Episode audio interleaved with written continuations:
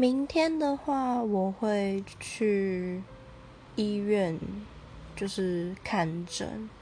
因为呢，我如果看诊结果是要开刀的话，我这个暑假就会去开我就是脊椎那边的刀。